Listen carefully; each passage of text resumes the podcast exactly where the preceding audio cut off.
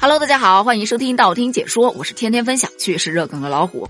我一直都知道啊，现在生活的节奏是比较快的，赶着吃饭，赶着上班，赶着挤公交。后来短视频出来之后，连看电视都是比较赶的，所以大家才会无比的期待放个长假吧，好出去慢慢的旅个游。但你知道吗？现在连旅游都变成了快节奏了。那么这个节奏到底有多快呢？比方说，有两位在西安读大二的同学，他们在上周五下课铃声一响之后，就背起了行囊，乘坐当晚七点多的高铁，于当天二十三点三十分到达成都东站。到了成都之后，就体验了一把成都的夜景。凌晨三四点钟休息，早上六点多就起床，开始到成都各个旅游景点去打卡，什么大熊猫基地啊、武侯祠啊、宽窄巷子啊、锦里啊、成都博物馆呐，等等等等。打完了卡之后，立马又坐上高铁回学校。继续上课，你以为这是个例吗？你以为只有学生才如此吗？并不是的。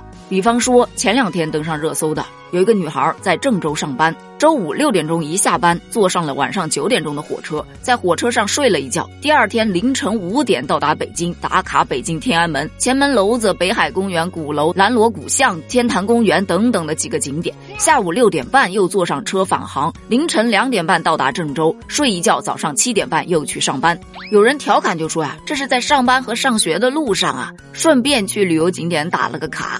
还有的说，这种旅行的意义到底是体会呢，还是赶场呢？这个旅游的攻略就简单了，那就是不睡觉，一直在路上。但你知道吗？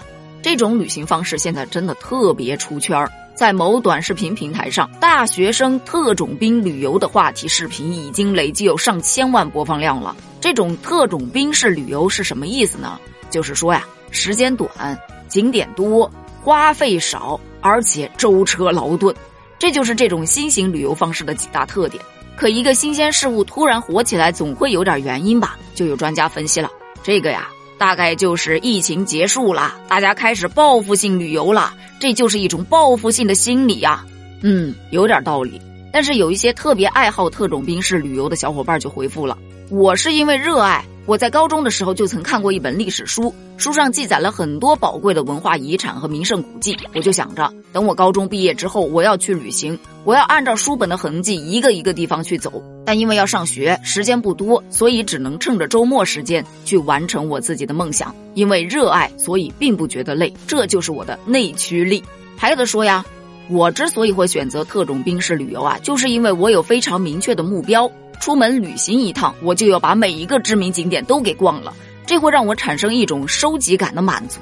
这一点我觉得特别好理解，因为现在真的有很多小伙伴啊，会选择这种特种兵式旅游，就是为了积攒各个景区门口打卡的那个照片，然后发朋友圈。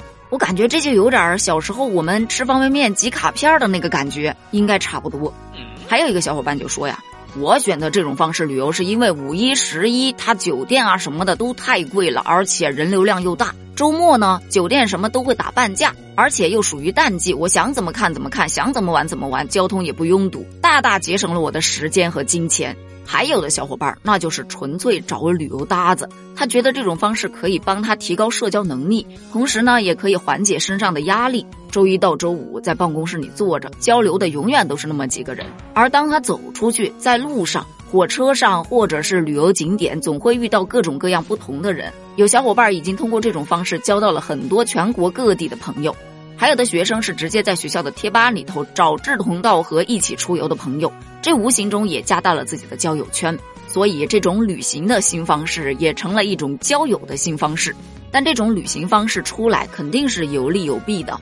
那站在有利的一方面，就是说呀，现在人们愿意走出去了，愿意扩大自己的交友圈子了，可以刺激消费，而且错峰旅游也可以缓解那些五一、十一的旅游高峰的压力，还能促进人与人之间的交流。